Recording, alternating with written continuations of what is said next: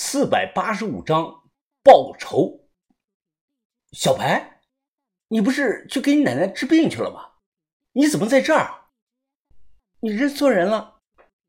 这名进来给我们服务的条嫂，一手拿着毛巾，一手拿着蒲团。她看到我的第一反应就是转身就跑，我一步就拦住了门。哎，你抬起头来。这个条嫂左手抓紧毛巾。慢慢的抬起了头，就是小白，我心中瞬间升起了一股怒火呀！谁把你打成这个样子的？小白现在是嘴角开裂，眼角有一块淤青，是十分的严重，牙好像也被打掉了一颗。小白看着我也忍不住了，他闭上了双眼，是泪水自脸上滑落，开口叫了一声：“哥。”他哭着说。钱钱被抢了，我奶奶去世了，他还逼我在这里上班，要不然我会被打死的。谁干的？我黑着脸问。小白抹了把眼泪，抽泣的说道：“是是我男朋友。”一想到网吧那个卖药的小子，我深呼吸。强压住心中的暴怒，这人触及到我的底线了。小白那十万块钱全是我给的，他拿小白的钱就等于是拿我的钱，我的钱有那么好拿吗？你先别哭了，你先坐在这里。爷叔啊，你去门口盯着点，看有人过来就咳嗽一声。这里禁止拍照，下来前手机都要上交，等门锁上。我反手从这个脚后跟那里抽出来藏着的手机。我身上啊常年带着两部以上的手机。你给你那个男朋友打个电话，就说七九八这里有客人要买药油，让他送上两瓶过来。小白手有点发抖，别怕，打给他。我轻声的说。搓澡哥呢还在等着服务，见情况有变，他有些疑惑。兄弟啊，怎么了呀？这是你们认识啊？我比了个虚的手势，因为小白这边已经打通了。电话那头，她那个男朋友的声音啊，有点疑惑，但一听说有钱赚，立马答应过来。这个时候，门外放风的郑爷叔咳嗽了一声，我立即躺在这个床上，拿起烟枪。小白呢，也反应非常的快。他跪在这个蒲团上，拿着毛巾擦手。一名工作人员呢，推开门看了一眼，见没有异常，转身走了。走廊有监控，但有盲区。我走到这个盲区，去了厕所。大概过了有半个多小时，就听到一个男的走进来喊：“哎，人呢？货我送来了。”我推开一条门缝，左手握紧棍子喊道：“这里。” 哥们儿，我的油质质量是绝对好的，用完了你再找我买啊！这次算你六百块钱。对方说完，将一瓶油顺着这个门缝啊就递了进来。我瞬间抓住他的手腕，一把将人给拽了进来。厕所的空间狭小，灯火昏暗，四目相对。他认出我来了，想跑，我一闷棍，砰，直接甩到他这个脑袋上，给他开了瓢了。接着，膝盖用力猛顶在了他的肚子上，对方满脑袋的流血，上半身瘫在了马桶上，明显意识不清了。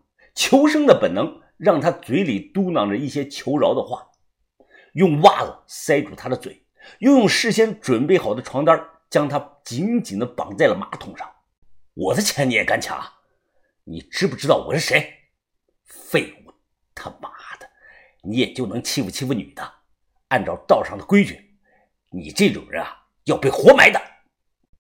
哼，今天呢我不活埋你了，但要给你个小小的惩罚。我从纸团里抽出一根大头针，拽下他的裤子，对着他那个蛋就刺了进去。他拼命的抖动，呜呜，口中是呜呜的乱叫。我死死的压着他。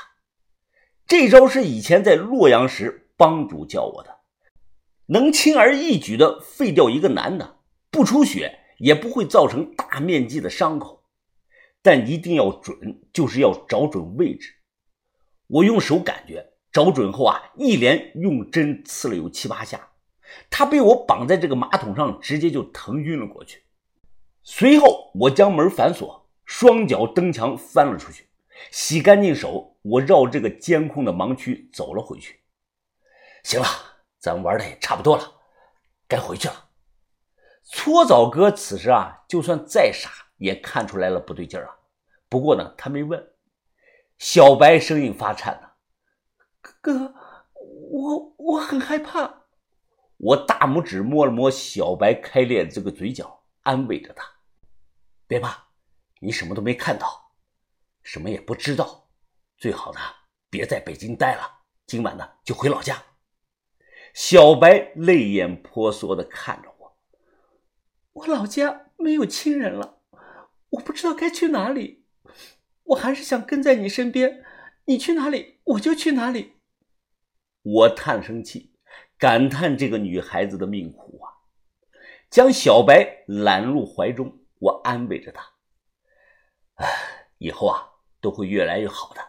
你要是没地方去，暂时先跟着我吧。”包厢墙上装的是白瓷砖，十分的光滑白净，干净到啊都能映出人的影子来。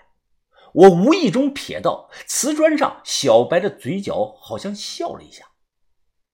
你笑什么？我问他。小白看着我，有些疑惑。我没有笑啊，哥。哦，咱们赶紧走吧。小白摇了摇头。我现在不能走，我在这里上班，要是现在走了，会引起人的怀疑的。哥，你给我个地址，我随后去找你。我给了他地址，小白马上又问：“哥，我男朋友他，你不该会是？”“哼，他没死，不过就算被人发现，也是废物一个。我替你出了气，要是在山里，我早把他埋了。”结账出来，这个烟酒店不便宜，三个人花了一千四，这相当于一个北京白领的月工资了。我们呢，并没有找到人。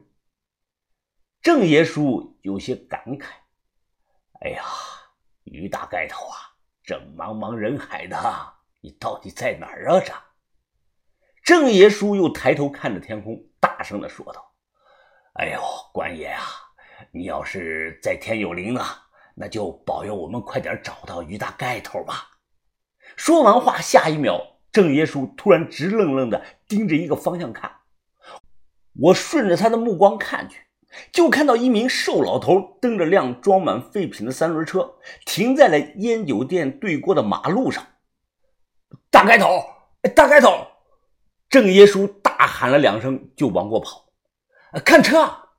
马路上一辆大货车是疾驰而过，我一把拉住了郑爷叔，差点出了车祸了。